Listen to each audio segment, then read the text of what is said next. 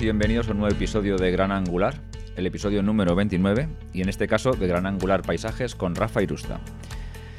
En este caso también, además tenemos a una podcaster eh, y fotógrafa de viajes que se llama Sandra Bayaure y supongo que la conoceréis también por el magnífico podcast que hace sobre fotografía de viajes que se llama Destinos y Faca. Enseguida estamos con ellos, pero ya sabéis que me gusta que esto de bien nacidos es ser agradecido. Así que voy a agradecer algunos de los comentarios que me han llegado, sobre todo en iTunes, durante los últimos eh, días, que además en los últimos podcasts por, cuestiones de logística no he podido leer. Eh, gran Angular, gran podcast de fotografía, de Panco 10 o Punk, Punk 010.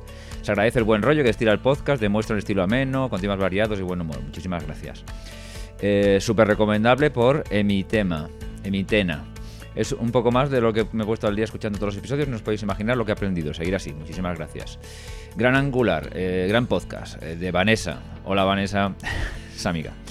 Me ha gustado mucho el número 26 y comparte gran parte de la indignación por la gente que graba los conciertos y por otros temas que he comentado. En cuanto al caso de las fotos para el libro de Extremo Duro, me temo que tal. Bueno, habla de estas cosas, es, un poco largo, es un comentario muy bueno y yo lo agradezco mucho, ya sabes, bueno, eso lo agradecí por, privado.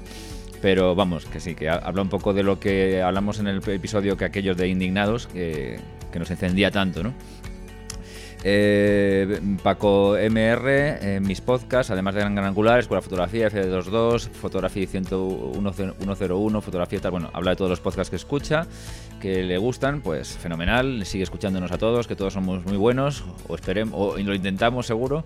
Súper recomendado por Prome18, un gran podcast, muy didáctico y ameno indispensable por Sile J, tanto a nivel profesional como aficionado, para estar al día. Eso es lo que intentamos, que sea para todos, un poco para, para todos los rangos de, conocimientos. Superado el tema audio, sí, superado el tema audio, yo creo que ya se nos oye bastante bien. Eh, se agradece el esfuerzo, en fin. Eh, TIC004, imprescindible. Bueno, mm, nunca somos imprescindibles, pero lo intentamos. Eh, buenísimo por GBM84, muy buen entretenido, muchísimas gracias. Ameno, gracioso y con mucho valor por Lircoglu, un podcast ameno y divertido, muy fenomenal. Eh, Potsoyo, Potsocho, NO, madre mía, es que de verdad los nombres que tenéis, fantástico y muy equilibrado. Enhorabuena David, Rafa, Eiker y compañía, muchísimas gracias. Eh. Habéis logrado un magnífico podcast de fotografía, un lenguaje claro y directo y además desenfadado. Exacto, eso es lo que queremos. Eh, maravilloso por eh, JR Eclectic, eh, maravilloso podcast donde aprender fotografía, fenomenal, muchísimas gracias. mejor podcast de fotografía por Jorge, pues bueno, no sé, no es, nunca es el mejor en nada, pero se intenta estar ahí en la brecha. Estalentau, muy bueno, interesante y ameno, muchísimas gracias. Macfer, sigo este podcast, muy muy bueno pone, sigo este podcast porque es muy entretenido, además de riguroso e interesante, fenomenal, muchísimas gracias. Y el señor Eco, imprescindible. También tenemos una reseña que nos viene de eh, Ángel Jiménez desde Estados Unidos que dice gran podcast de fotografía. Hola Ángel, ¿qué tal? ¿Cómo estás? ya nos conocemos un poco. Desde el, eh, Ángel es el conductor del programa Binarios de, que se emite por Cuonda, que también es fenomenal y es fantástico y os lo recomiendo. Bueno, ya os hablé de él, os lo recomiendo encarecidamente. Grandes invitados y un excelente fotógrafo de interiores. Gracias, gracias. Al frente del programa con una voz genial. Si tanto si te gusta la fotografía como si quieres aprender, es un podcast fantástico. Bueno, Ángel, muchísimas gracias porque además viniendo de ti eh, tiene mucho valor. Pues nada más, eh, vamos a pasar por rápidamente con Rafa y con Sandra que me están esperando y, nada, esperemos que os guste porque es una entrevista. Quien dice entrevista dice charla porque Sandra es amiga y esto es una charla entre amiguetes, así que seguro que va a estar interesante. Vamos a conectar con ellos.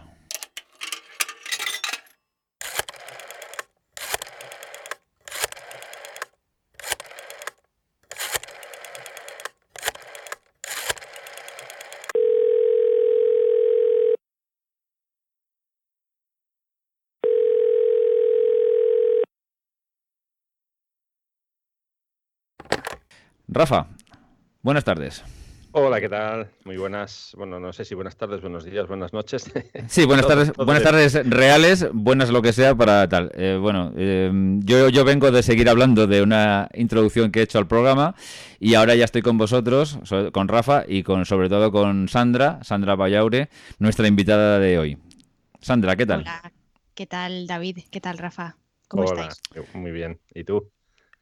Pues nada, aquí encantada de estar con vosotros y sobre todo, mm, no sé cómo decir, muy, muy honrada. Esto es una, primicia para mí, el hecho de ser, de, ser invitada en, otro podcast y sobre todo pues en, un podcast que he visto nacer, he visto el éxito que ha tenido y, y bueno, casi casi que me siento muy, muy pequeña al lado vuestro. Eh, no, no, no, no, no, Tu podcast es mucho mejor que el nuestro. Lo que pasa es que el nuestro, eh, bueno, hacemos lo que podemos. Pero vamos, el tuyo, el tuyo es un podcast genial. Eh, por si alguien, estoy seguro que todos, todos los que escucháis este podcast, escucháis el de Sandra. Pero por si alguien no lo escucha, sabéis que Sandra es la conductora, presentadora, jefa y y timonel del Destino de Shifaka, que es uno de los podcasts de referencia a nivel nacional e internacional, porque nos escuchan en muchos sitios, a todos los podcasts, de fotografía, sobre todo de fotografía de viajes. De todas maneras, de todas maneras, aquí el que manda hoy es Rafa, y le voy a dejar los mandos a Rafa para que Rafa sea quien introduzca un poco más a Sandra y empiece con el tema. Bueno, pues eh, yo lo primero que tengo que hacer es darle las gracias a Sandra, porque ella es la culpable de que yo esté hoy en día haciendo un podcast con David. Así son las cosas, porque ella fue la que se puso en contacto conmigo, pues aproximadamente hace un año ahora, eh, y ella fue la que me dijo que me quería hacer una entrevista, a ver si yo estaba dispuesto. Dije que por supuesto que sí. Y a partir de ahí, eh, pues empezó toda esta, esta, esta, pequeña aventura, esta pequeña o gran aventura, ¿no? Entonces, eh, bueno, lo primero es, Sandra, muchas gracias por lanzarme a este mundo del, del podcast. ¿Qué va? Rafa, al revés.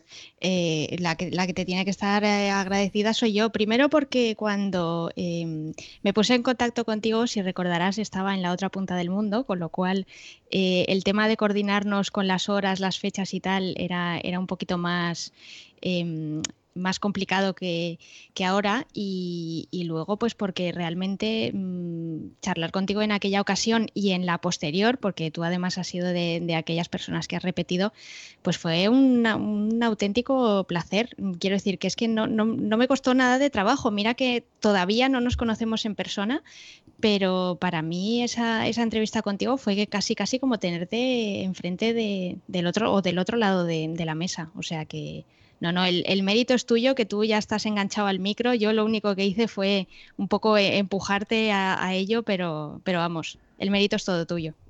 Bueno, en fin, no vamos a hablar más de mí, vamos, vamos a ir contigo. Además, con lo que has dicho me has dado pie a hacerte una, pregunta que tenía muchas ganas de hacerte, ¿no? Eh, como un poco mm, este podcast tiene que ver con la fotografía de paisaje, me gustaría saber qué país de los que has visitado es el que más te ha impresionado a nivel de localizaciones para, para esta disciplina de la fotografía de paisajes.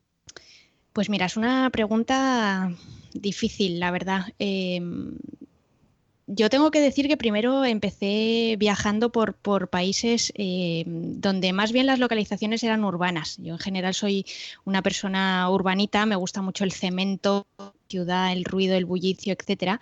Y no fue hasta pues el 2004 que hice un viaje por, eh, por Argentina y por Chile y cuando descubrí la Patagonia Em, tanto argentina como sobre todo la chilena, me di cuenta de que me estaba perdiendo algo muy grande eh, y que no podía enfocarme solamente en, querer descubrir ciudades, sino que bueno, que también eh, había una parte que era la naturaleza y, los paisajes y, que bueno, que había muchos más eh, destinos, digamos, que se abrían ante mí, ¿no? Pero claro, si me tuviera que quedar eh, con uno de ellos, pues la verdad es que es complicado porque, ya te digo, la Patagonia me ha encantado, em, Indonesia es un país que me llenó muchísimo, eh, Nueva Zelanda evidentemente, pero yo creo que si tuviera, si, me obligaras así a punta de pistola a elegir uno, em, yo creo que me quedaría con Australia. Estuve viviendo en Australia un año desde mediados de 2007 hasta mediados de 2008 estuve viviendo en, Melbourne Y la verdad es que afortunadamente tuve la suerte de poder descubrir bastantes partes del país, eh, algo que es bastante complicado porque, bueno, tú, que, tú Rafa, que has estado eh, viajando por Estados Unidos y que conoces eh, bien lo que es viajar por, por, un país de grandes distancias, muchas veces es complicado llegar a los sitios, tanto por el tiempo que requiere como por el dinero.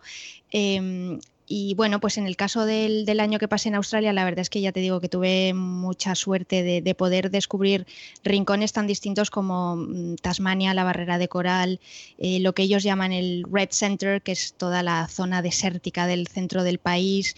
Eh, luego tienen una zona tropical también al norte, eh, donde hay un parque nacional bastante espectacular que se llama Kakadu.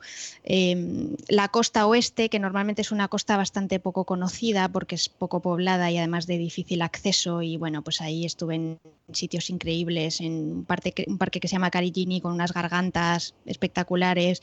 Em, estuve en un sitio también que se llama Monkey Maya donde mm, pues le di de comer a, eh, a un delfín casi casi en un delfín salvaje, por supuesto, eh, que se me acercaba a los pies.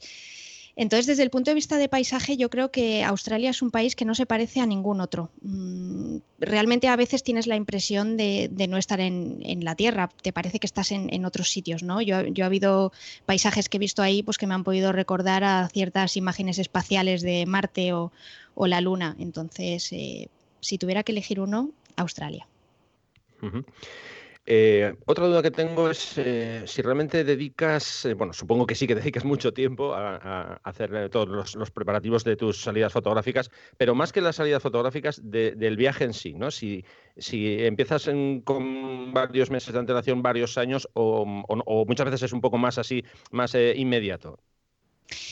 Pues mira, eh, soy un poco viciosa de los viajes. Em, mm. y claro, eso evidentemente se traslada al antes, durante y al después.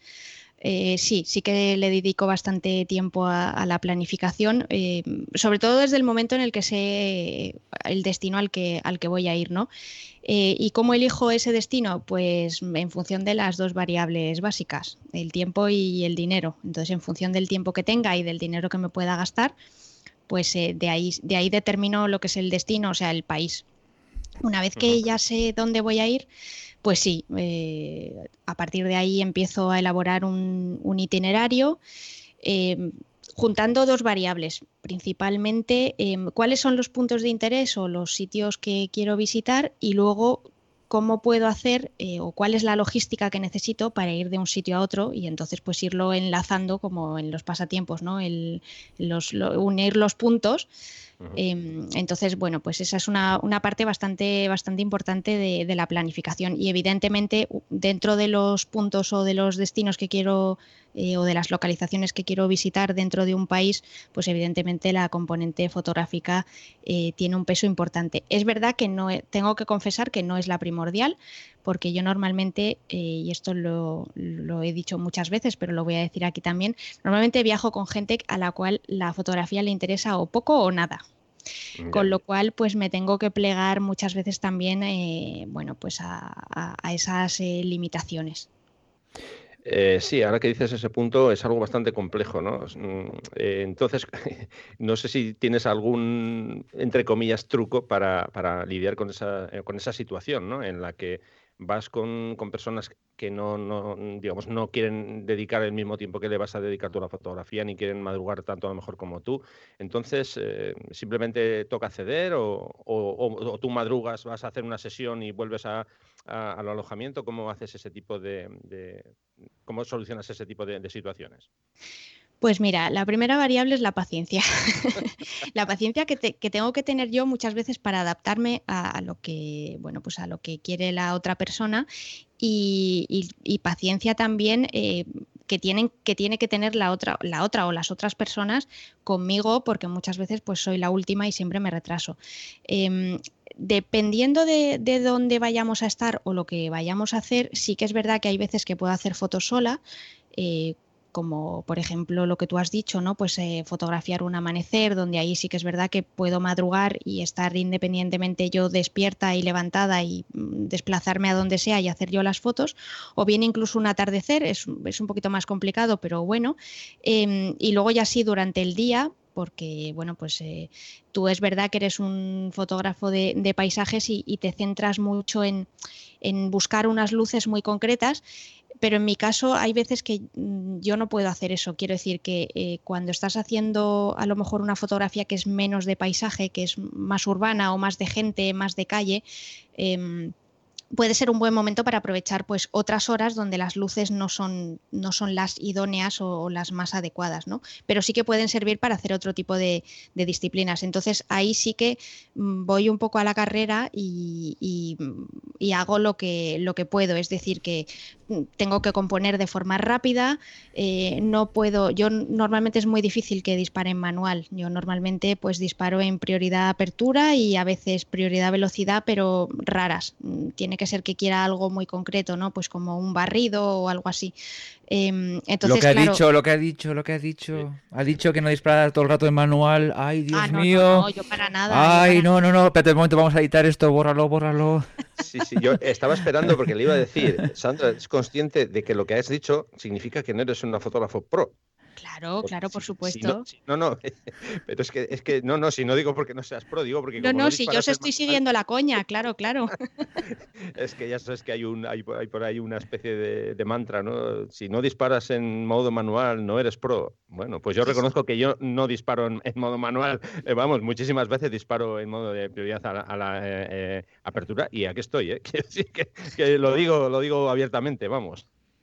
yo, yo, voy a, pues yo voy a ir un poco más lejos. Y sé, que esto, y, sé que esto. Sí, es que estoy un poco de cada vez más banzai. Eh, hay una circunstancia de mi trabajo, y no voy a entrar en, en, el tema particular, en que yo la pongo en automático y que haga lo que le dé la gana a la cámara. ¿Por qué? Porque la hace bien me complico menos la vida. Lo hago rápido porque es una cosa que me importa menos también, hay que, hay que decirlo. Si me importa mucho, no, pero si, es una cosa simplemente que necesito para terminar y, completar un poco el trabajo y es un aspecto eh, X, no voy a entrar en el tema, pero lo pongo en, automático. Los RAW que disparan estas cámaras, eh, les sacas y aunque estén las, sombras un poquito recargadas, las, para una cosa de cubrir el expediente, le sacas partido, les tiras las sombras hasta que quieres y te sacas todo lo que información hasta el, hasta el infinito. Si es que, a ver, eh, es que los modos de las máquinas están para utilizarlos. Eh, en según qué circunstancias sí que necesitas tener el control de las cosas, pero en según qué circunstancias que lo haga la cámara, que lo hace bien. Que y que le den morcilla. Claro, yo es que lo que no nunca he entendido es que, que se digan una serie de cosas como que es, eh, pues eso, esto hay que hacerlo así porque hay que hacerlo siempre así, ¿no? Bueno, hay situaciones en las que eh, tu cámara puede disparar de otra forma, ¿no? Entonces, porque si tienes esos modos, ¿por qué no los vas a eh, usar? Es que me parece algo absurdo. Es como si te compras un coche que, que, aparca solo y tú dices, no, no, es que ¿cómo vas a aparcar solo? O sea, ¿cómo, tienes que hacerlo tú, ¿no? Rafa, Rafa, Rafa, Sandra, Sandra, Rafa, yo no sé si los dos me vais a seguir en esto o no, pero vamos a ver. Hay circunstancias, eh, como las que dice Sandra, eh, en las cuales estás en, un momento de prisas, que, si te, tienes mucho en pensar, en, medir o lo que sea, eh, se te puede escapar la escena o, simplemente tienes prisa y quieres hacerlo rápido porque llevas ya tres horas y estás hasta las narices. Y el modo automático, no digo ni la, prioridad de apertura ni prioridad tal, el modo automático cumple. Hay circunstancias en que no. Pero si lo sabes utilizar, sabes dónde tienes más o menos que poner la cámara y cómo es poner así un poquito de rápido, cumple cumple. Totalmente, totalmente de acuerdo. incluso, incluso si me pongo, necesito yo pensar bastante para que, para igualarle, para ponerlo, para ponerme a su, altura. En según qué circunstancias, en algunas circunstancias es imprescindible trabajar en manual o en otro tipo de modos. estoy de acuerdo y eso sería una chorrada ponerme a discutir sobre eso. Pero tan, yo lo utilizo en muchos reportajes, hay muchas fotografías mías que están hechas en modo automático. Muchas. Mm. Pero no son las que van a portfolio, no son las de interiores, son otro tipo de fotografías, unas más complementarias que necesito para, para, cubrir el expediente, porque hay cosas que me dicen, mira, hay que fotografiar esto, aunque no lo vamos a publicar ni, va a servir para nada, pero lo quiero tener documentado. Y es una cosa que... Ah, le llevas la cámara en la mano, ven, ven, ven, cuatro fotos, ahora, venga. Luego las retoco un poco, las hago los cuatro presets que tengo que hacerle para que queden más o menos decentes, enderezo las cosas y ya está. Es una fotografía para según qué cosas, para según qué niveles, perfectamente válida. De hecho, hay algunas que las tengo en el portfolio y también son, están hechas en el modo automático. Bueno, no, no, esto no lo he dicho, esto no lo he dicho. No, lo sé, tengo, tengo dudas, ¿eh? puede que sí. al, final es una cuestión, yo creo, de optimizar las herramientas que, tienes. O sea, a mí me parece un poco absurdo limitarse eh. cuando realmente la cámara te ofrece un mundo de posibilidades y, no sé, yo creo que las herramientas están para usarlas. Ahora, que alguien quiera hacer el ejercicio por lo que sea, o, porque le gusta, porque ha aprendido y ya se ha acostumbrado al modo manual. Yo tengo amigos que ya se han acostumbrado al modo manual y no saben disparar de otra, de otra manera y, fenomenal, pero ellos no van adoctrinando, ¿no? Como, eh, bueno, esto es un dogma de fe y entonces el que no dispara en manual, no sé. Yo creo que cada uno tiene que usar las herramientas como, eh, como mejor sepa y sobre todo como mejor le sirvan, ¿no? No, no, no, obviamente. También el que cocina con una Thermomix o el que cocina con las ollas de toda la vida. A ver, al final lo importante es que las lentejas estén buenas. A mí me da igual cómo las hayas hecho. Sí, no, no, no. no me las puedo comer y es un engrudo con el que voy a pegar un póster, no me interesan tus lentejas. Yo, por ejemplo, a mí me es muy complicado por desuso eh, disparar en prioridad apertura y prioridad exposición. ¿Por qué? Porque no los utilizo nunca, o muy poco. Prioridad apertura alguna vez, pero cuando lo hago, como lo tengo tan desuso, eh, no, mis dedos no van en de memoria. Entonces, el único modo en el que van de memoria es en el, manual, porque es el que utilizo el 95% del, del tiempo o más. Entonces, sí, de acuerdo, pero insisto, en según qué circunstancias, ya no voy a poner mi trabajo, eh, estoy, en la, estoy en la calle, eh, veo unos pajaritos, o veo un señor o una señora y le quiero hacer una foto, ostras, lo tengo, lo tengo en automático y disparo en automático. Pues sí, no, si tengo media hora para hacer un paisaje porque quiero hacerlo como hace Rafa y quiero hacer la obra todo que sea perfecto y tal y cual, pues ya veré el modo que me, que me viene mejor. Eso es otra historia, ¿no? Pero si es una cosa de pim pam pum, de verdad, no sé.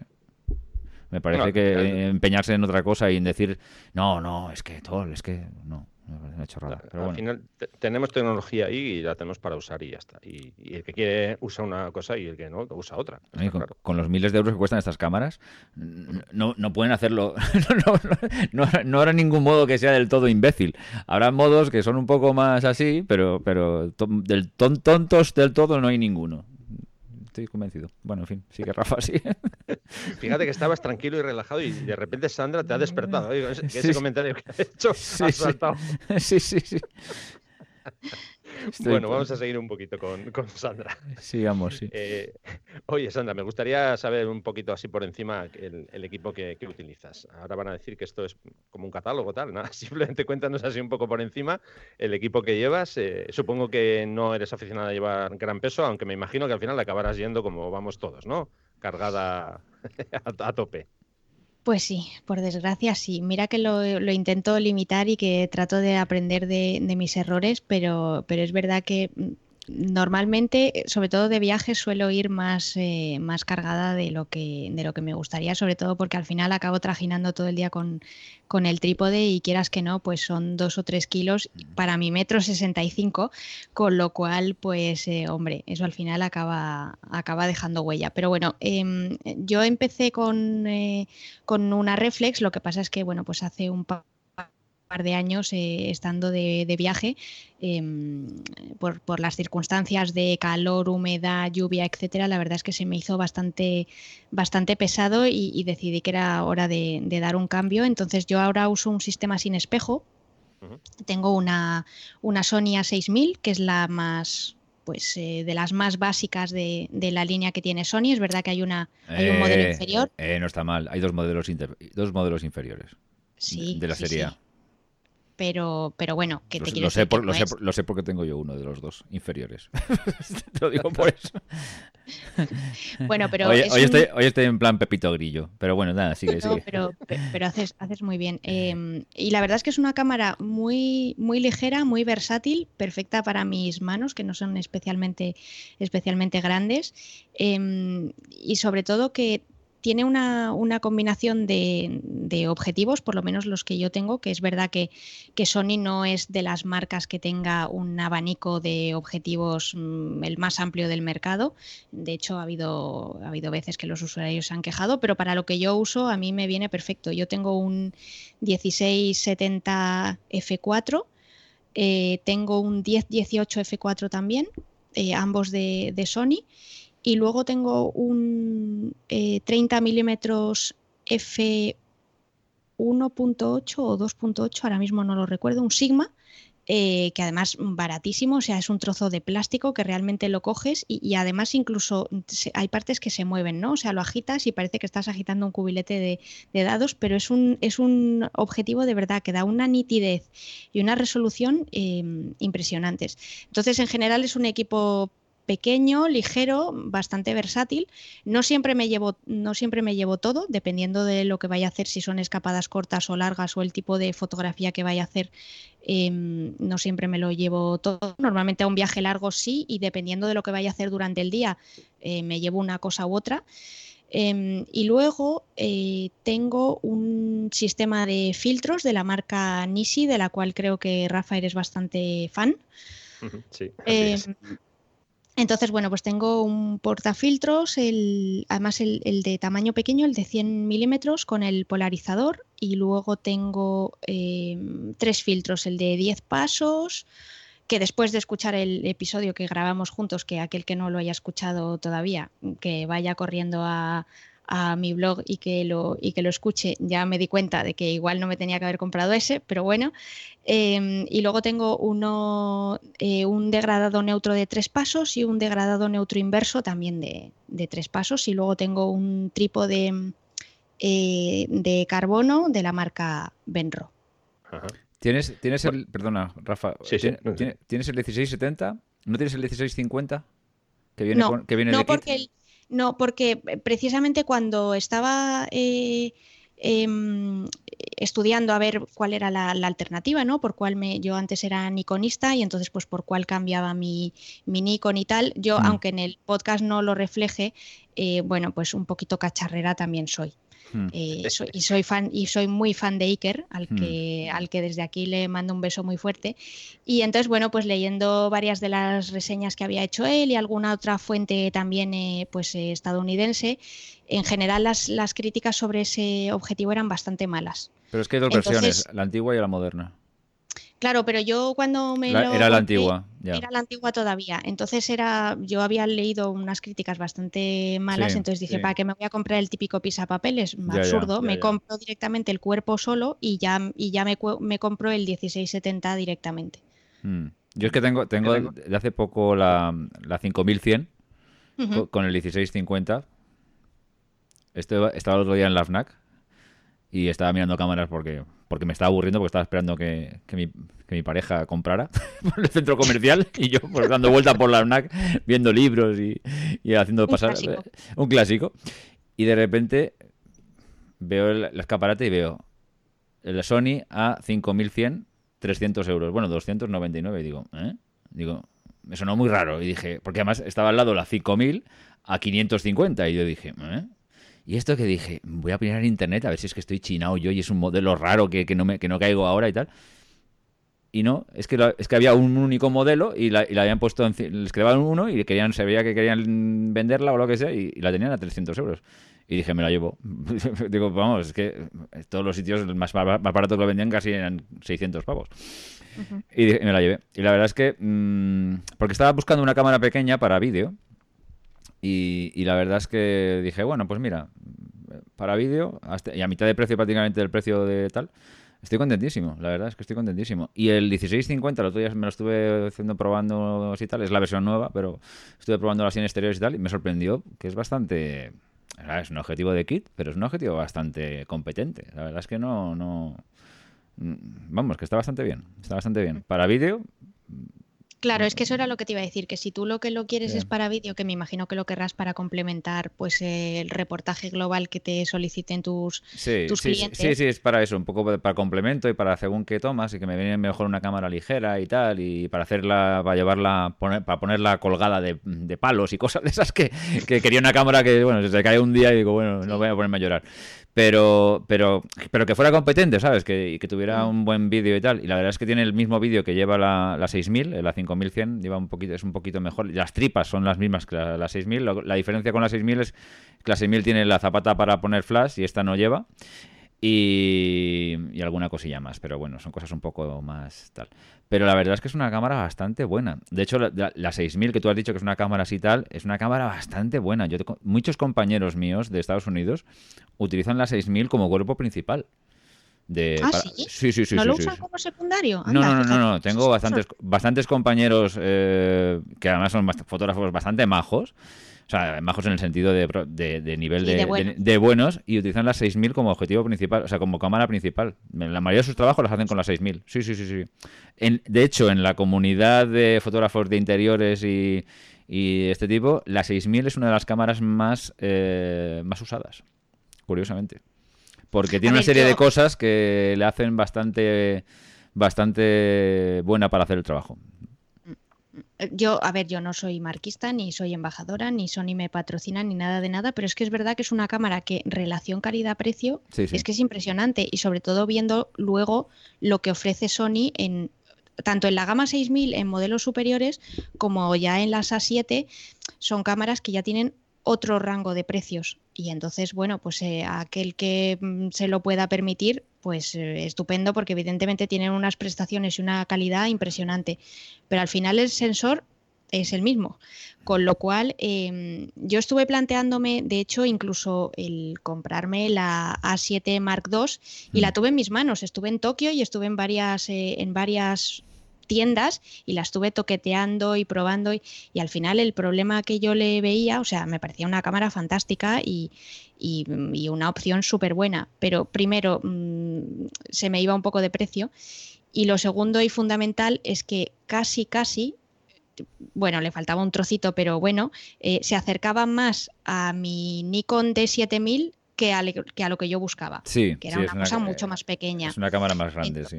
Claro, entonces yo decía, bueno, qué guay porque me paso a formato completo y es que y es verdad, ya no tengo ya no tengo el formato recortado, ya no ya no voy a tener el APS-C y tal, Mm. pero al final si lo que quiero es cambiarme porque me pesa y porque es grande, mm, entonces ¿cuál es el sentido de comprarme otra cámara que va a tener el mismo volumen? Entonces dije, bueno, pues mira, a mí como me da igual lo del APS-C y a mí no me van a publicar las fotos en eh, eh, ni en National Geographic ni en el bueno, Sony no, Photo. Awards de no sé qué, pues me da igual, sigo con el APS-C y bueno, si algún día me falta, pues bueno, pues ya ahorraré y ya me compraré una cámara de formato completo y de momento estoy muy contenta, o sea que No, no, no, yo creo que es una cámara redonda y vamos, me, decidí por la 5100 porque me hubiera- yo mi intención era comprar una 6000, me, me parecía que era la idónea. Lo que pasa es que, por ejemplo, para yo lo para lo que lo quiero, la zapata del flash puedo vivir sin ella porque para eso ya tengo la mía, las, las que trabajo normalmente, para los flashes de interior. Y, y el micro, que la tuya se puede poner un micro en, en la zapata de flash precisamente, en la, en la 5100 no, solo tiene el micro interno y es una porquería, por- como todos los micros internos, pero... Mm. Eh, en mi caso, como el vídeo no lo necesito con, o casi nunca lo necesito con sonido, sino que es un vídeo que luego le edito el sonido por fuera, entonces me da un poco igual. Así que, pero vamos, me, ha sorprendido, pero también me ha sorprendido el objetivo y la cámara a nivel fotografía, ¿eh? O sea, la, la he utilizado para mis cosas particulares, así, un poco probándola un poco más en profundidad y tal, porque sí que había hecho alguna fotografía, pero no, no tanto como ahora. Y la verdad es que dan una calidad bastante, bastante, bastante, bastante maja. Tanto la, tanto la cámara, el sensor, como, como, la, como el objetivo, que es, ya digo, un objetivo de kit que, que viene con la cámara y, y por 300 euros las dos cosas me, pareció, me parece que me lleva un regalo. En fin. Oye, yo te quería hacer una pregunta, Sandra. Perdona, Rafa, un momento que te robe a la invitada. Eh, Tú eres fotógrafa eh, amateur o aficionada o como queramos llamarlo. Eh, yo te he visto, he visto un poco tu trabajo en Flickr, en... A mí me gustaría saber exactamente por qué haces fotografías y qué persigues con el trabajo que haces.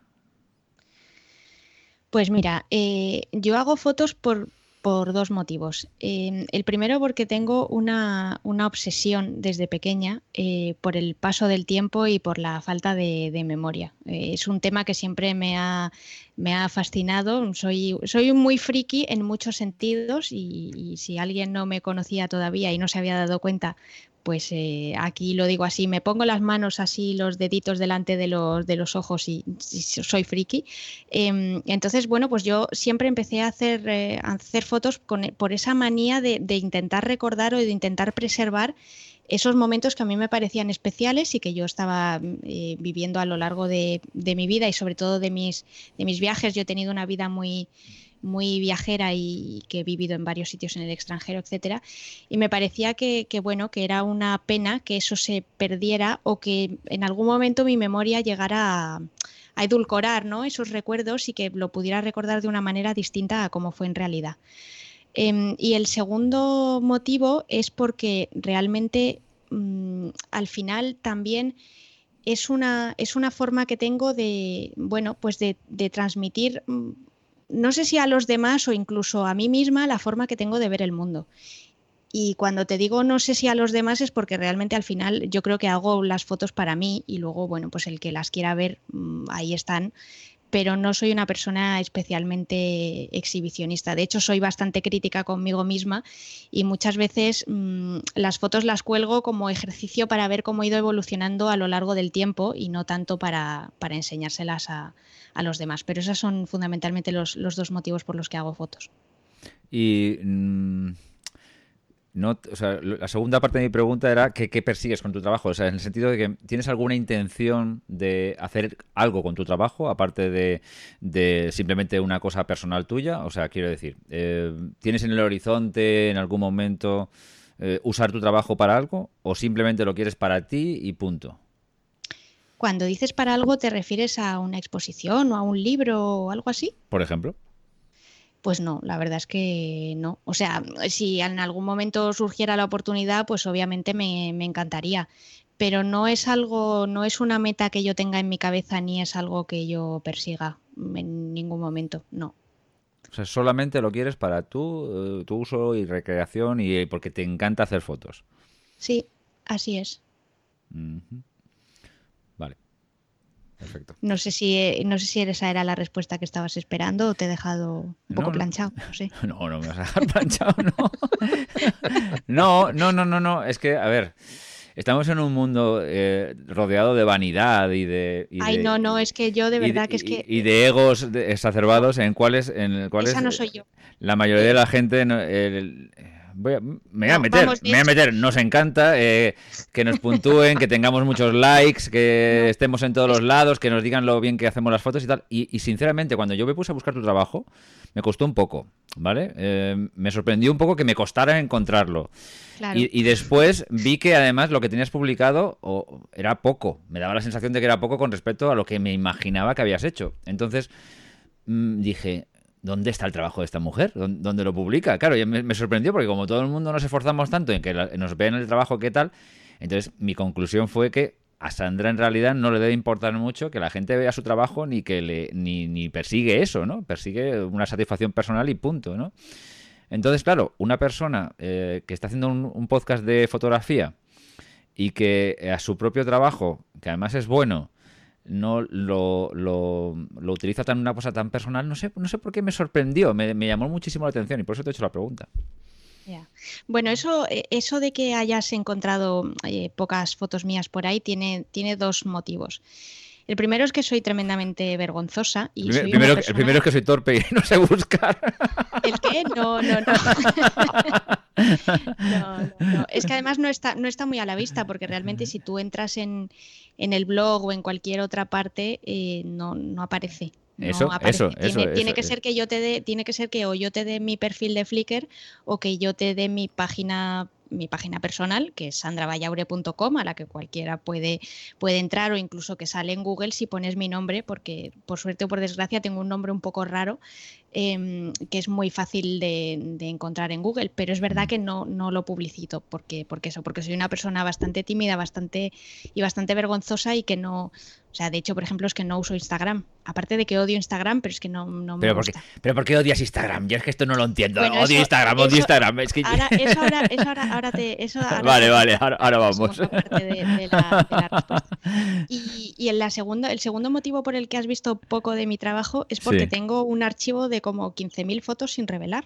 Y ahí están. Eh, las tengo en mis discos duros. Yo, yo las veo de vez en cuando, pero las tengo que, las tengo que revelar. Entonces, eh, bueno, eso, pues lo entiendo. eso lo entiendo perfectamente. Claro, tengo ahí mucho trabajo detrás que se me ha ido acumulando, sobre todo, eh, por ejemplo, todas las fotos que hice el año pasado en, en Nueva Zelanda, pues es que he revelado la mitad. Eh, y bueno, pues poco a poco me voy poniendo y las voy revelando, pero claro, tú piensas que de ahí para atrás, pues hay un montón. Creo que completos solo he revelado, pues yo creo que 2014 y 2015, pero es que están 2013, 12, 11, 10, 9. O sea, desde que empecé con, en digital, que fue, pues, empecé en digital como en 2002, 2003, pero realmente hacer fotos así en serio y a tomarme las fotos de viaje en serio y no hacer y no hacer las típicas instantáneas de yo en el medio con el horizonte en el medio y ese, y ese tipo de cosas, pues fue a partir de 2007 cuando, pues eso, cuando estuve, cuando estuve viviendo en, Australia que por, mi cumple pues me regalaron eh, mi primera reflex y ahí ya sí que fue cuando dije, bueno, tengo que aprender qué es eso del número F. Y, hmm. tengo que, y tengo que aprender a, usar esto porque si no siempre voy a hacer unas fotos un poco mierderas. Bueno. Y... Ahora, te, ahora te contesto sobre Instagram, si quieres. Venga, adelante. Eh, pues vamos a ver, mi, manía por Instagram viene por eh, dos, fuentes. Primero porque todo lo que toca Facebook me, da sarpullido, es que no me gusta. No me gusta Facebook, no me gusta Instagram, no me gusta WhatsApp. Eh, me parecen en general mm, aplicaciones o servicios que mm, se supone que te tienen que dar un servicio y al final es una manera que tiene la propia compañía de, ganar dinero a tu costa, que me parece muy bien pero a mí me gusta que, me digan, oye, voy a ganar dinero contigo, pero me lo dices de cara. No. Entonces tienen ahí una serie de técnicas perniciosas que, en fin, no, voy a entrar mucho en, detalle, pero bueno, que no, no, me gusta, no me gusta su política de empresa. Y luego. Em, Aparte, eh, cuando Instagram empezó, mm, me parecía un poco, la, aplicación me parecía un poco rollo, porque al principio pues yo lo veía como algo, eh, un sitio donde compartir fotos que solo se hacían con el móvil. Entonces yo como en general las fotos que hago con el móvil no son fotos muy pensadas ni muy artísticas, ni, o sea, yo, yo necesito tener la cámara en la mano, hago fotos con el móvil, pero no no, no acabo de sentirme cómoda haciendo mm. fotos, ¿no? Eh, entonces no, no, empecé a usarla y cuando ya sí que empezó el boom y todo el mundo la, empezó a usar y ya se permitía el hecho de que eh, pudieras incorporar otro tipo de, de archivos que no estuvieran hechos con el móvil y tal, eh, eso ya vi que se iba un poco de las manos y aparte es que no tenía, no tenía tiempo. Y ahora ya, después ya por último, en última instancia, ya viendo el tema de ahora te sigo, ahora te dejo de seguir, ahora te mando spam, ahora eres un bot, ahora no sé qué, o sea, es que, ¿qué paso? Es que no tengo tiempo de, no tengo tiempo de esas, de esas chorradas. Bastante tengo ya con estar en Facebook y luego a mí la red social realmente que me gusta es Twitter, con lo cual mi tiempo es muy limitado y yo siempre he sido de la opinión de que si una cosa no me gusta, como, como puede ser un podcast, un libro, un disco de música o lo que sea, mm, lo escucho, le doy una oportunidad y si no me gusta no, no lo uso o no lo consumo y con Instagram fue así. Me abrí un, un perfil, lo usé durante tres días y lo borré de mi teléfono. Bueno. No, mi, impulso era darte mi opinión, pero digo, me estamos entrevistando a Sandra, vamos a dejar, porque al final hablo, más yo que los entrevistados y no. Esto es un intercambio, o sea que puedes... No, no, a ver, yo estoy de acuerdo contigo en, lo que... bueno, estoy de acuerdo contigo en casi todo lo que has dicho. Pero em, no es imprescindible, entiendo, em, que, que, utilices bots o que actúes como un bot para, para utilizar Instagram.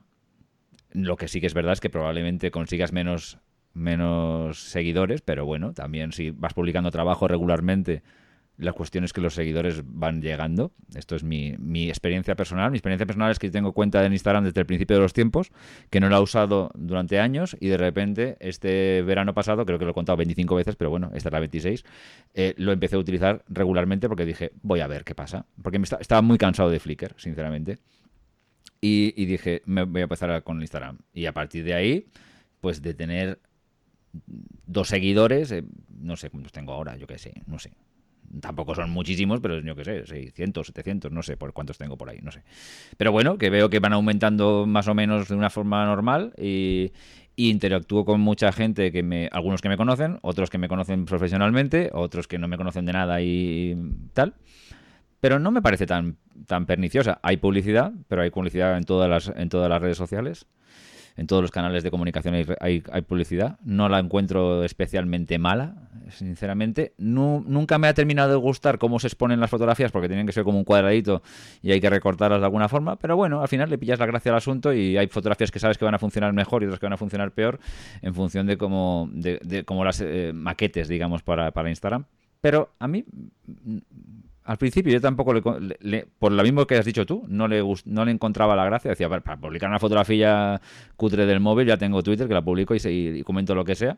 Pero luego, ahora sí que hay, como hay mucho profesional y mucha gente amateur y mucha gente que tal, que, que sí que está publicando trabajo bastante interesante, sí que me parece interesante porque estoy viendo fotografías interesantes. Y, e insisto que para mí no es el sitio mejor para verlas, pero sí para ver el trabajo de una persona y si te interesa, pues ya entras en su web o ya, y ya profundizas un poquito más. ¿no? Creo que para ver fotografías se ve mucho mejor en Flickr, esto es, esto es obvio, esto está claro. Pero Flickr es que para mí es una excepción tras otra, funciona... No funciona fatal. Yo, de todas formas es que soy un poquito visceral, entonces cuando le cojo manía a algo ya es un poco ya, Sí, también esto te, Entonces también reconozco que comprendo. puede, puede que no tenga los mejores argumentos ni los argumentos de más peso, pero bueno, no, no, sí, tampoco es obligatorio. ¿eh?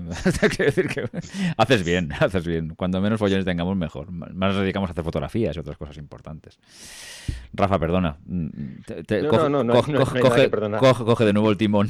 perdona. No, bueno, yo, yo si me dejáis comento un poquito de Instagram. Sí, sí, sí claro, claro, claro, Muy simple, muy sencilla.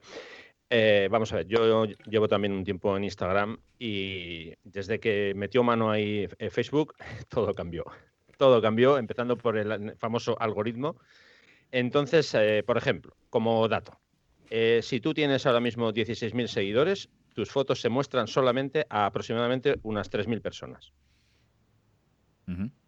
No sé, no sé si, eso ya indica un poco cómo va esto. Claro, eh, ¿cómo, o ¿qué puedes hacer para que lo vea más gente de los que te siguen a ti? Claro, pues simplemente tienes que abrir la cartera y sacar dinero. Claro. Eso, eso es en lo que se ha convertido Instagram ahora. Porque es eso, hace mm, dos, tres años no pasaba. Hace dos, tres años eh, tú podías tener un crecimiento de 500 nuevos seguidores al mes y ahora si quieres conseguir eso, prepárate, prepárate porque tienes que o bien utilizar bots, como antes comentábamos, que claro, al final utilizas bots y eso no sirve de nada, porque es que son todo, mm, o si no todo, el 90% son cuentas falsas, en fin, eh, esto daría para que además tenemos pendiente hacer eh, un, debate, bueno, no, un debate, un pequeño programa sobre el tema de redes sociales, porque ahí hay mucho, mucho que hablar. ¿no? Luego no es lo mismo el perfil de un aficionado que el perfil de alguien que se quiere dedicar mm, o, que quiere mm, destinar eh, su cuenta de Instagram de forma eh, más, más eh, digamos, más, más profesional, ¿no? Mm. Mm, al final, bueno, pues eh, yo sí que estoy muy de acuerdo con lo que ha dicho Sandra, que en el momento que Facebook toca algo, eso ya, vamos, pasa a ser otra cosa completamente diferente de lo que era en un principio. Así que, bueno, nos toca convivir con ello y, y ahí está, ¿no? Pero vamos, eh, por ejemplo, la gente que llevábamos más tiempo de forma activa en, esa red social, ahora mismo eh, no sé muy, bueno, no sé si es solo por, por una cuestión del algoritmo o por otros motivos, pero estamos penalizados claramente.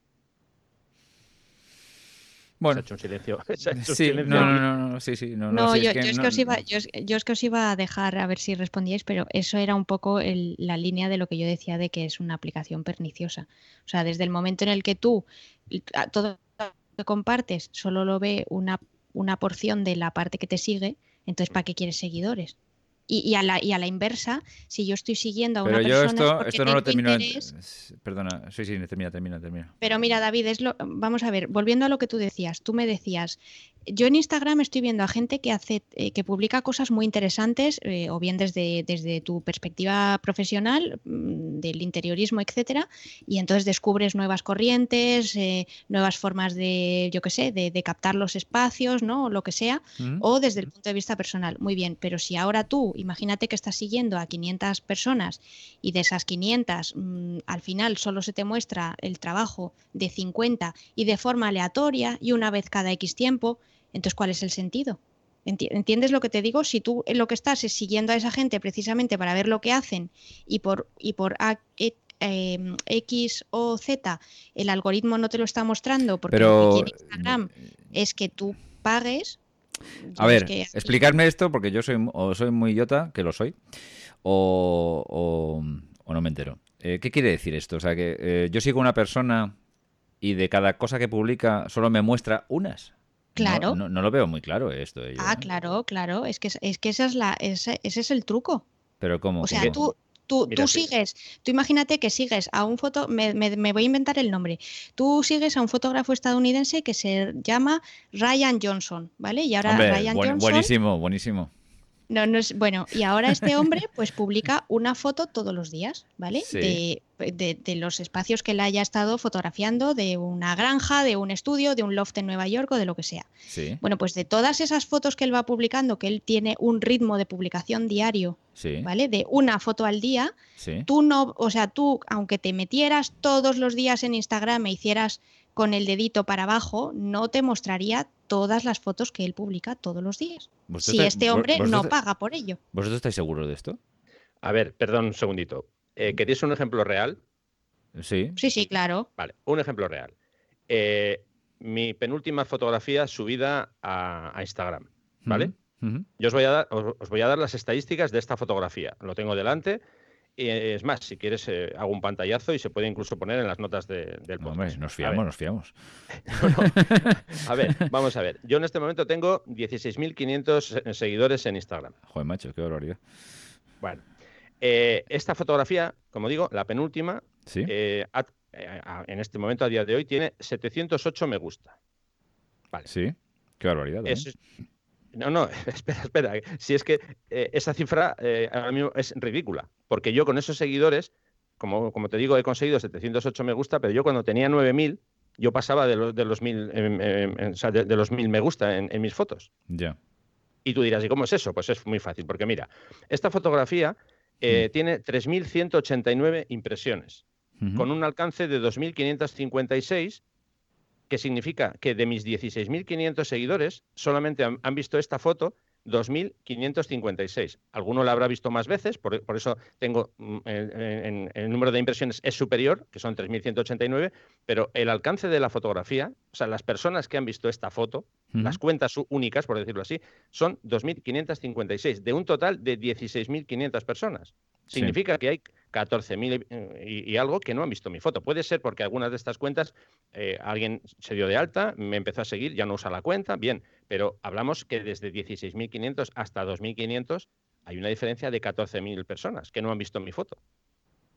Esto significa que Instagram no está mostrando esta foto a toda esa gente que me, que me sigue. Eh, ¿Cómo puedo solucionar yo esto? Claro, pasando por caja. Yo le digo a Instagram, oye, te voy a pagar para que me muestres esto a más gente. Ese, es el, negocio que tiene ahora mismo Instagram. Pero, em, a ver. Te estás quedando flipado. Te hemos cortocircuitado aquí en un momento entre los dos. Sí, sí, pero, sí, pero porque no lo termino de. Mm, o sea, a ver, eh, yo hay, gente que sigo y a mí me da la sensación de que veo todo su trabajo. Porque si me meto. Te da la sensación, pero también es verdad que tú piensas que la, la, forma que tiene de, muestra, de, de mostrar el trabajo de los demás es aleatorio. O sea, habrá para eso hay un algoritmo detrás. bueno, no, no, eso, eso, es obvio, pero... Pero, eh... pero hay, hay, tú piensas que de toda la gente a la que tú sigues, David, hay un montón de cosas que te pierdes. Y además, o sea, te tendrías que meter en el perfil de todos y cada uno de las personas que sigues para mm. ver exactamente todas las fotos que ha publicado, que ha publicado cada uno de ellos. Esa sería la única manera. en tu línea del tiempo no sale todo. Yo os voy a hacer una pregunta ahora a los dos y y me, podéis eh, decir, no lo digo con maldad, ¿eh? que no se me note el tono mal, de maldad. ¿Me podéis decir cómo sugeriríais vosotros que ganara dinero Instagram? No, no, no, a ver. No sé, yo no tengo ni idea, pero yo, lo, yo, lo, único que digo es que a mí, que, Instagram vende una moto y que luego la realidad es pero a mí no me ha vendido ninguna moto, o sea, no es por entrar en un debate, pero yo, ojo, no, no soy amigo de Mark Zuckerberg, nada, no tengo nada que ver. De hecho, de hecho, Facebook no me gusta.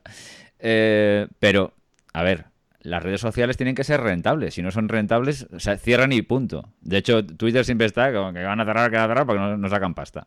Entonces, no sé si esto que, o sea, sea, esto que estáis diciendo me acabo de enterar y yo, pensaba que solamente sacaban por, por publicidad eh, de la que, bueno, que, sí, que tú podías promocionar tus publicaciones para que llegaran a más público del que te sigue. Eso es lo que yo, lo que yo tenía tal, porque no he profundizado en el tema y porque tampoco me... Vale, vale, no, no, estoy de acuerdo contigo, Rafa, que debe ser así como tú lo explicas, porque desde luego parece que estás mucho más enterado de lo que yo, porque no me he preocupado tampoco de mirarlo. Pero bueno, independientemente de que tengas razón y, y que de que sea así como lo explicáis, tampoco lo veo tan mal, tan mal, tan mal, teniendo en cuenta que las, las redes sociales tienen que ser rentables de alguna forma, porque es que si no son rentables, se cierran. No, pero a ver, a ver, yo en, ningún momento yo estoy haciendo una crítica, ah, Instagram, estos son el diablo. No, no, no, si no digo eso. Yo solamente lo que hago es aportar datos reales Ah, vale, vale. No, no, no. En este vale. caso, sí, sí, sí. eh, tú, que, que no conocías ese dato, para que lo tengas en cuenta, nada más. No, no, yo no, yo no voy contra, contra esa política de que ellos tienen que monetizar, por supuesto. Y- porque esto mismo, esto mismo que estamos comentando de, de Instagram, esto mismo es lo que pasa con las páginas en Facebook. No los perfiles, ¿eh? sino las páginas. Pasa exactamente lo mismo. Tú eh, haces una publicación en tu página y Mm. Facebook eso lo muestra, que ahora creo que está, no sé si es un 10 o un 12 o un 16% de la gente que te sigue, nada más. Ya, ya, ya. Claro, a ver, ¿qué pasa? Que cuando, a ver, cuando empezaron todo este tema de las páginas, eh, Facebook mostraba todo a todo el mundo. Bueno, todo a todo el mundo es imposible porque no, si sigues a, a- a- imagínate, a, a- a 4.000 páginas, no, no tienes tiempo para ver todo. Pero bueno, Ya, ya. se supone que no había filtro, ¿no? Y, Mm. y yo sé de muchos fotógrafos que ellos montaron todo su portfolio en, un- en su página de Facebook. Hasta que llegó el día que Facebook montó el sistema del algoritmo y claro, ¿qué pasó? Que mucha gente se echó las manos a la cabeza. Bueno, claro, pero- porque claro, pero- meses montando mi portfolio y ahora de repente solo Pero es una técnica, es una de técnica de cajón. O sea, yo te, te enseño el caramelo, te, te, te- Claro, lo, te lo claro. regalo, te regalo la demo, te gusta, y si te y luego te gusta, y digo, ahora tienes que pagar. Pero bueno, esto es una Sí, cosa sí, tan, sí. tan vieja como, como el mundo. O sea, digamos, es que es lo más normal del mundo. ¿no? No, es que lo que a mí me sorprende es que la gente se indigne porque ocurra esto. Eh, es que me parece hasta cierto punto normal. No, a ver, espera, yo por ejemplo, en el caso de Sandra, ahora... ahora Estamos entrando en un debate súper interesante sobre las redes sociales. Sandra, esto es un atraco a tu entrevista, lo siento, de verdad. O no, que va para nada. Eh, yo yo- yo Sí. luego quiero que, que nos conteste también Sandra sobre este tema. Por ejemplo, el por qué ella odia Facebook. Yo voy a eh, explicar un poco por qué, no, yo tanto como odiar no, ¿no? Pero por qué no me gusta o qué parte no me gusta de, de Facebook. A ver, eh, hay otra red social que prácticamente ya creo que no sé si la usan dos o tres personas, que se llama Google Plus. Eh, a mí esa, esa red social me gusta por lo siguiente. Yo puedo seguir a una, dos, tres, a cinco mil personas y yo no obligo a esas personas a que me sigan a mí. Sin embargo, en, en Facebook, ahora no hablo de la página, ¿eh? hablo del perfil personal, Hmm. eh, tú me pides amistad y yo tengo que aceptar esa amistad. Bueno, no tengo obligación, puedo no aceptarla, pero Hmm. eh, de- de una forma u otra, en Facebook me obliga a que yo acepte tu amistad. Luego sí que es cierto que yo puedo no seguir lo que tú publicas, aunque seamos amigos, puedo no, no ver lo que publicas. Pero esa imposición de que yo tengo que aceptar es un poco lo que veo eh, bastante absurdo. ¿Por qué no hacen lo mismo que hacen con las páginas? Yo en las páginas, yo si quiero seguir una página la sigo y no, no estoy obligando a que la página de forma recíproca me tenga que seguir a mí. A mí esa, esa, esa postura, por ejemplo, me parece bastante invasiva y no, no me gusta. Eso es una, una opinión muy personal. ¿eh? Eh, probablemente Bueno. esto no, no, gusta a mucha gente porque yo, yo, en, este, en este tema en- no sé qué- no sé es que esa obligación que tengo yo de, de tú me, me- me pides amistad y yo te tengo que decir sí la veo bastante absurda Bueno, sí, no, ahí no te voy a decir ni que sí ni que no. A mí mi Facebook no me gusta porque me parece un patio de una corrala, pero una corrala fea.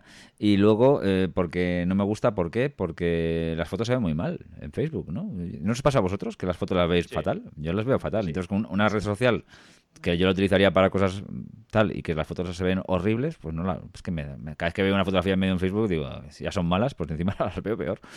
Entonces, no, de verdad que no, no, no, no, no, no es eso, pero bueno. De todas formas, si me permites, David, cinco segundos, una puntualización muy, muy rápida. No, no, porque- hija, habla, habla tú, que eres la entrevistada, No, que te estamos robando que- aquí a mano armada. No, no, no, que va para nada. Em, yo no estoy en, en contra de que Instagram gane dinero, al revés. Eh, Yo soy una persona que, en fin, yo he estudiado empresariales, he trabajado muchos años en banca, o sea que yo el tema del capitalismo lo, lo llevo casi, casi que en la sangre. Em, yo no estoy para nada en contra de que las redes sociales ganen dinero, al revés, creo que deberían de ganar y, creo que ese es el problema, que no tienen un modelo de, monetización claro y por eso muchas de ellas no, sobreviven el problema es que yo critico ese modelo concreto de, de monetización porque no es claro, no es transparente. Si fuera transparente, em, yo no lo criticaría. El problema es que prometen una cosa y luego la realidad es otra. Eh, nada más. Eso, e- esa era toda la puntualización que yo quería hacer. Pero a mí, por ejemplo, si me dicen mañana en Twitter que yo tengo que pagar una cuenta men- una cuota mensual o una cuota anual por usar Twitter, yo la pagaría. La pagaría con sin ningún problema. Por cierto, sobre lo que comentaba antes David, Em, de esa duda que tenía de si te muestra todas las cosas de la gente a la que sigues o no. Bueno, el algoritmo obviamente nadie sabe cómo funciona, solamente lo saben ellos, los de Facebook, los de Instagram, pero hay una serie de, factores que, influyen. ¿no? Si tú, por ejemplo, sigues a un usuario y has puesto varios me gusta en sus fotos, lógicamente eh, el sistema aprende y dice que esa persona te interesa más. Pero imagínate que tú eres alguien, suponte que no pones nunca me gusta nada. Claro, el algoritmo contigo estaría un poco alucinado porque diría, no sé qué le voy a mostrar a esta persona. Lo único que hace es ver fotos. Vale, sí, podría tener el dato de que tú has visualizado la foto, pero nada más. Entonces, cada gesto que tú haces en una red social, poner un me gusta, hacer un comentario, todo eso el sistema lo va eh, aprendiendo, por decirlo de alguna forma, y eso es lo que hace que a ti te muestren más cosas o menos de ese usuario. Ya, ya. Bueno, bueno, pues nada, pues nada, voy a borrar mi cuenta de Instagram ahora mismo. no, hombre, lo, que se, aprende en un ratito de podcast, ¿eh, David? Sí, sí, sí, está claro, está claro. mira, yo, yo, siempre digo una cosa, si tú estás a gusto en, en, una, en, una, red, sea Instagram, sea la que sea, tú sigue ahí, ya está. Si es que al final no hay que, no, no hay que demonizar nada, porque, ay, ¿cómo estás en Instagram? ¿Qué dices? A mí no me, sinceramente no hay ninguna red social que me guste realmente demasiado. Todas me, me fastidian por algo pero bueno, en fin. Eh, seguimos, adelante. Bueno, por cierto, antes de seguir con Sandra, eh, es que antes ha quedado ahí un fleco suelto y yo quiero, eh, aquí delante de Sandra y delante de los, de los oyentes, quiero hacer una petición. Por favor, queremos ver una fotografía de esas cámaras que están sujetadas sobre unos palos. Mm, es verdad, es verdad. O sea, que queremos ver una foto de eso. David, apúntatelo, ¿eh? Las, las, famosas, las famosas cámaras en, mis palos, vale, ya os las, haré, no os preocupéis. Sí, porque ya las has mencionado en más de una ocasión. Sí, sí. y en fin, creo que ya va siendo hora, ¿eh? Esto tiene un programa. Nos merecemos una foto. Sí, sí, sí. Hay toda una liturgia. Pero nos merecemos una, una foto no solo de la cámara en el palo, sino de tú sujetando la cámara y el palo. Ostras, no sé yo, ¿eh? Bueno, vale, de acuerdo. Apúntatelo. Se te puede ver borroso, ¿eh? No pasa nada. Vale, me puedo pixelar, ¿no? Vale, de acuerdo. Bueno, vuelvo, vuelvo con Sandra. Sigue, sigue, sigue. Y a ver, a mí me gustaría hacerte una, pregunta. No sé si es fácil, difícil, pero bueno, me gustaría que nos cuentes que seguro que tienes un lugar soñado que por lo que sea no has podido ir y lo tienes ahí ¿eh? en tu mente y que, que tienes la idea de ir y no sabes cuándo vas a poder ir. No, es, no, me refiero a, ah, pues mi próximo destino del año, que, del año que viene. No, no, un destino que te gustaría visitar y que por motivos que sea, por tiempo, dinero, por lo que sea, que no has podido ir y, crees que no vas a poder, eh, que no vas a poder ir de forma inmediata. Eh, y seguro que, como digo, que tienes ese destino. Así que cuéntanoslo. Pues mira, eh, sí, efectivamente existe y se llama Rajasthan y está en el noroeste de la India y sí, probablemente sea muy... Es un sueño que tengo de, desde hace mucho tiempo el, poder ir a esa zona además en concreto de, la India, pero es muy complicado porque nadie me quiere acompañar. Y la verdad es que no, no es un, la India no es un país que creo que, y eso que ya soy una, una viajera en fin, con una cierta experiencia, es verdad que no, no soy la mayor trotamundos, pero sí que soy una viajera con cierta experiencia pero igual que sí que me iría a muchos sitios sola, mm, creo que la India no es un, no es un sitio, y menos para una primera vez, eh, en el que yo me sentiría a gusto yendo sola, y sobre todo siendo mujer. Entonces, bueno, pues creo que de momento esa espinita seguirá clavada ahí bastante tiempo. Muy bien. Bueno, pues ya para finalizar, a mí me gustaría hablar un poquito, aunque sea así de refilón, de Destinos y Faca. Eh, bueno, me gustaría lo primero darte las gracias por seguir haciendo Destinos y Faca. Y, mm, supongo que David está de acuerdo conmigo en que nos cuentes un poco eh, ese apartado que tienes ahí, por si alguien quiere echar una mano y quiere colaborar para que Destinos y Faca siga eh, adelante. ¿cómo, podemos hacer? Si alguien te quiere ayudar, ¿qué, qué puede hacer?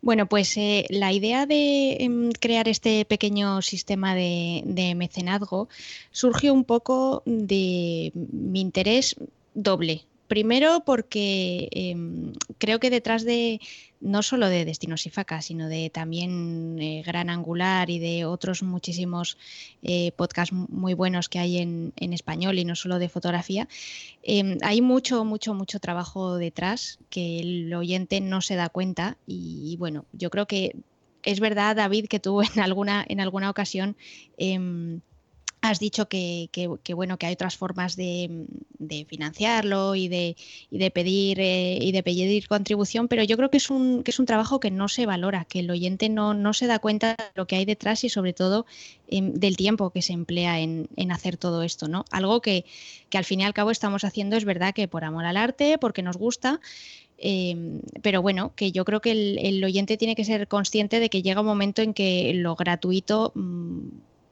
no es que no pueda seguirlo siendo, pero sí que es verdad que tiene que haber una, yo creo que una toma de, conciencia, ¿no? Entonces ese es, ese es, un poco el motivo.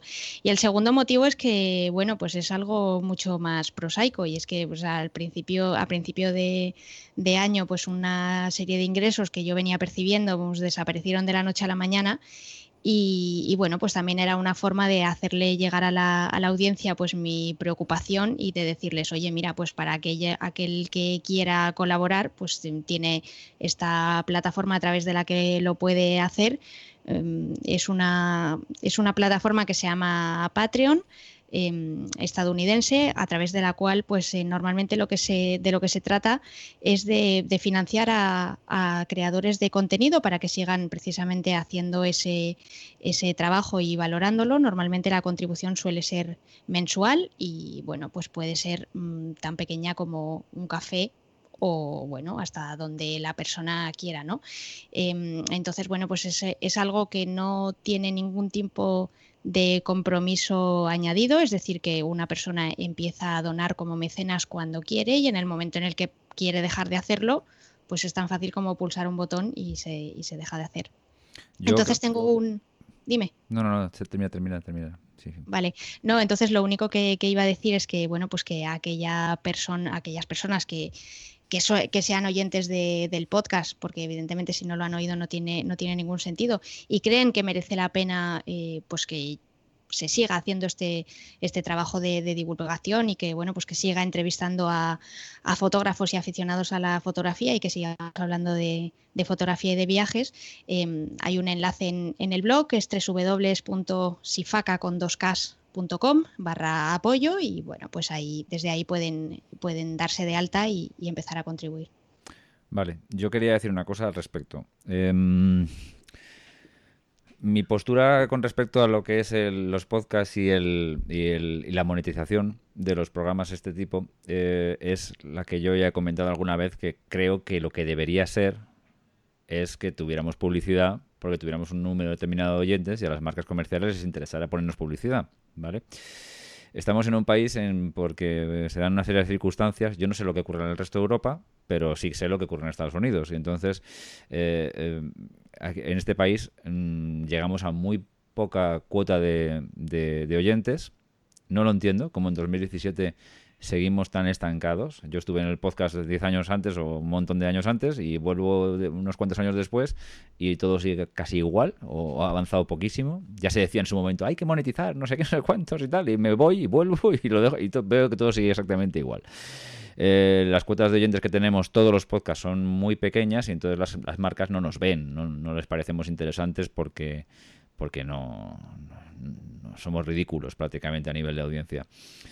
Y yo creo que es, eh, bueno, pues podríamos empezar aquí a debatir por qué y por qué no y tal y cual y no sé qué. Eh, pero a mí me creo que si yo me hicieran pagar por, por escuchar un programa de este tipo, probablemente no lo escucharía. Eh, a lo mejor, no sé, tendría que ser una cosa muy especial para, para escucharlo, para pagar por ello. Pues, esto es un debate que he tenido con otros podcasters y toda la historia. Eso sí, no me importaría para nada que tuvieran publicidad porque es lo yo tengo escucho muchos en inglés, tienen publicidad, me parece fenomenal, no hay ningún problema. Bien. Eh, lo que estás haciendo tú lo apoyo completamente y creo que además es bastante necesario. Si yo, si yo tuviera que monetizar ahora mismo tal, también sería la forma que elegiría porque me parece que es la única forma. Lo que no pondría es un, un filtro de... Eh, escucha por episodio, que es lo que yo alguna vez, ¿no? O sea, que, se convierta en un podcast de pago y tuvieras que pagar, porque creo que eso ya sería como cerrar el chiringuito, teniendo en cuenta que ya tenemos pocos oyentes, pues si tuvieras que pagar, y estamos en España además, que para que paguemos algo. Bueno, esto es tremendo de lo que tienen que obligarnos a hacer, pues y tal. Ahora, la gente que te aprecia, que además yo sé que tienes una audiencia súper fiel y que te valora porque tienes un programa muy elaborado, muy currado, eh, que te cuesta muchísimo. Yo hago entrevistas también aquí en, Gran Angular de vez en cuando y es lo que más cuesta, es lo que más cuesta con diferencia porque cuesta mucho convencer a la gente que acuda al programa, cuesta mucho buscar el momento, cuadrarlo con tu agenda, y luego los mil problemas técnicos y tal, y luego a las entrevistas hay que currárselas muchísimo. Es un trabajo que tal, que es, que, que es quizás el formato que más curro da. Entonces, y tú lo haces muy bien y lo tienes además muy, ya te digo, muy, muy elaborado. Creo que no hace falta que lo diga yo porque es una cosa que casi, ya estoy seguro que casi todo el mundo que nos, escucha también escucha el tuyo y también lo, lo sabe por sí solo. Pero bueno, insisto. Entonces, que estés haciendo... cada vez me estoy haciendo más pequeña, ¿eh, David? no, me ves, pero cada vez estoy más pequeña, más pequeña. No, no, no, no, no, no, no. Es que, es que creo que todo lo que estoy diciendo es absolutamente cierto. Muchas veces puedo ser tendencioso y engañar a mi audiencia, pero esta vez, esta vez lo estoy diciendo totalmente de corazón y me está saliendo todo porque lo siento y lo veo así.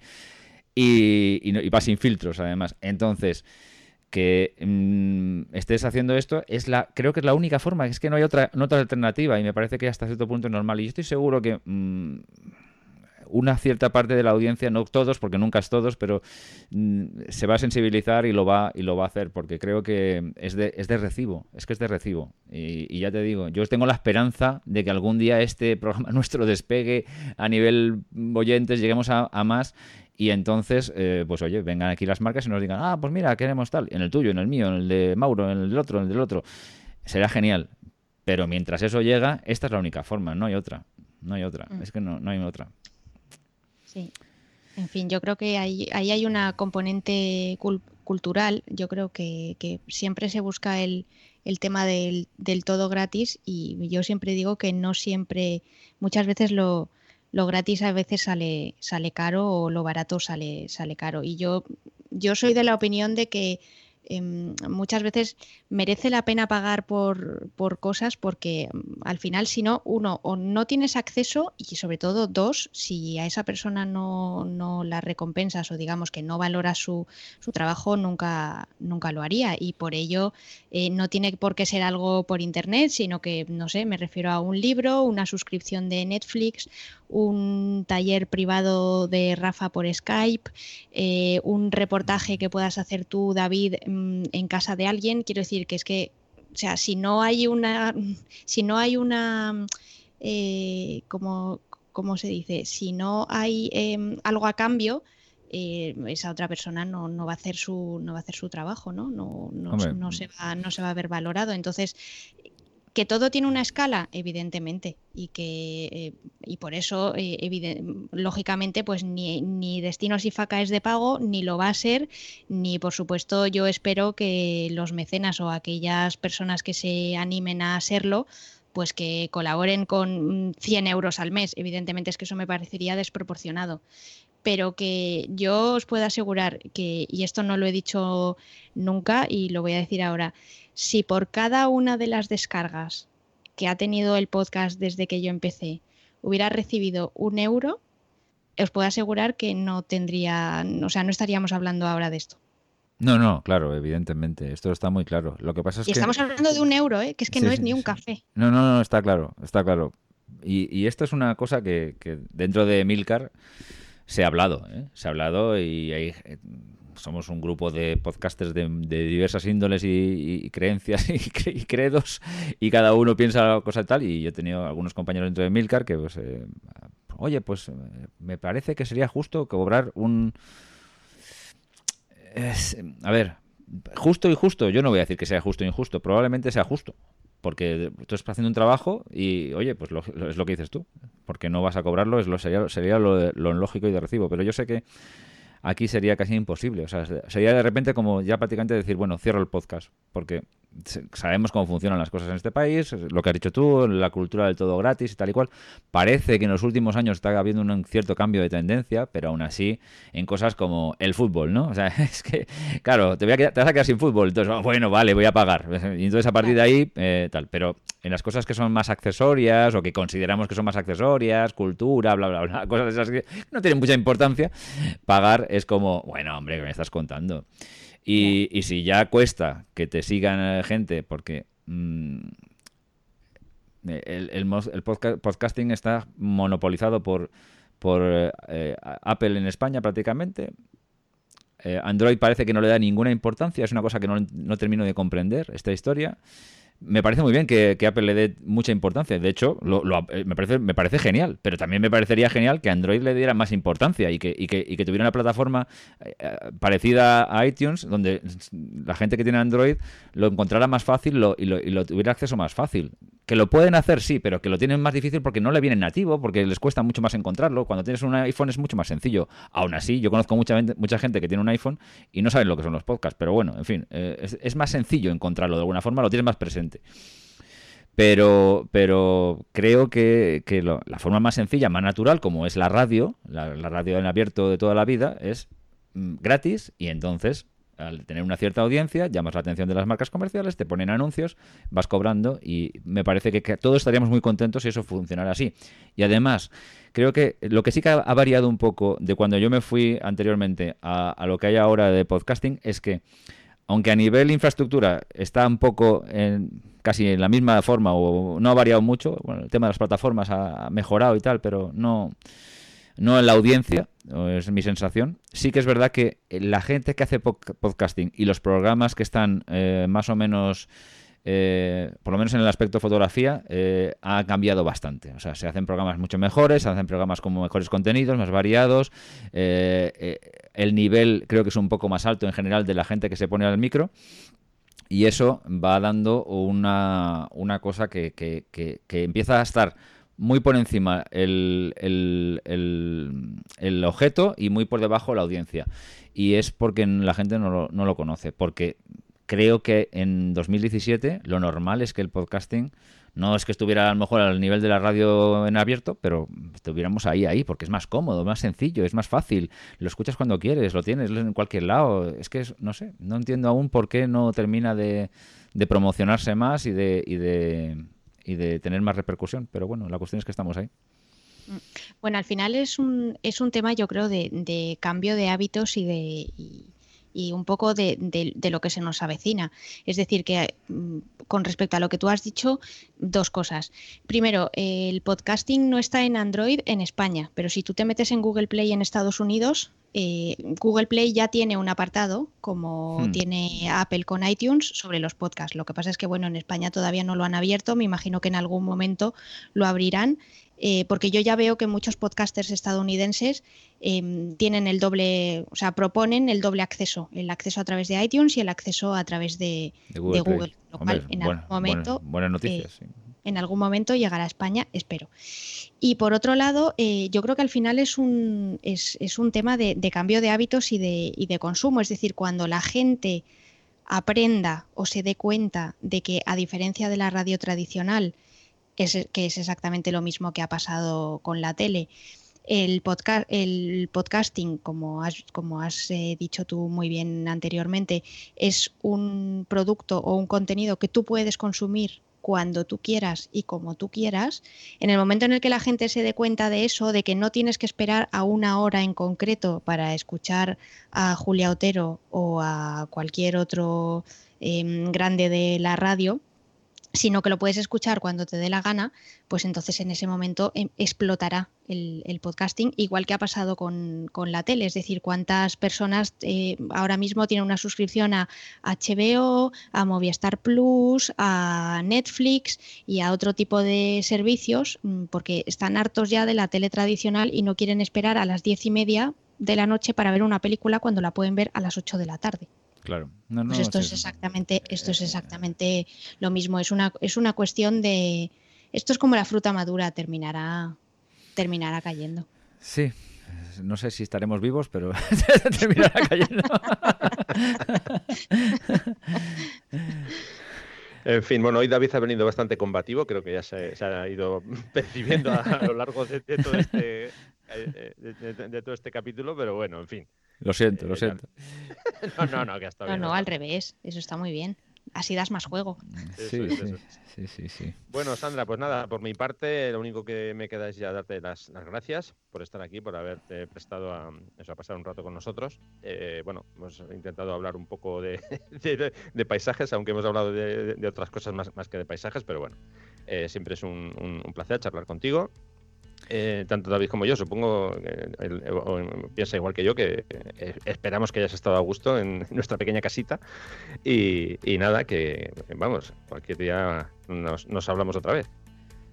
Claro que sí, yo, mm, como os decía al principio del, episodio, para mí es eh, todo un honor estar, estar aquí y que hayáis eh, decidido contar conmigo para, bueno, pues para eh, pasar un, ratito con, vosotros y sobre todo con, vuestros oyentes y, nada, pues aunque no hayamos hablado mucho de, de, paisajes, pero no pasa nada, ya habrá más, más oportunidades que seguro que a los oyentes les ha fascinado escucharnos hablar sobre Instagram.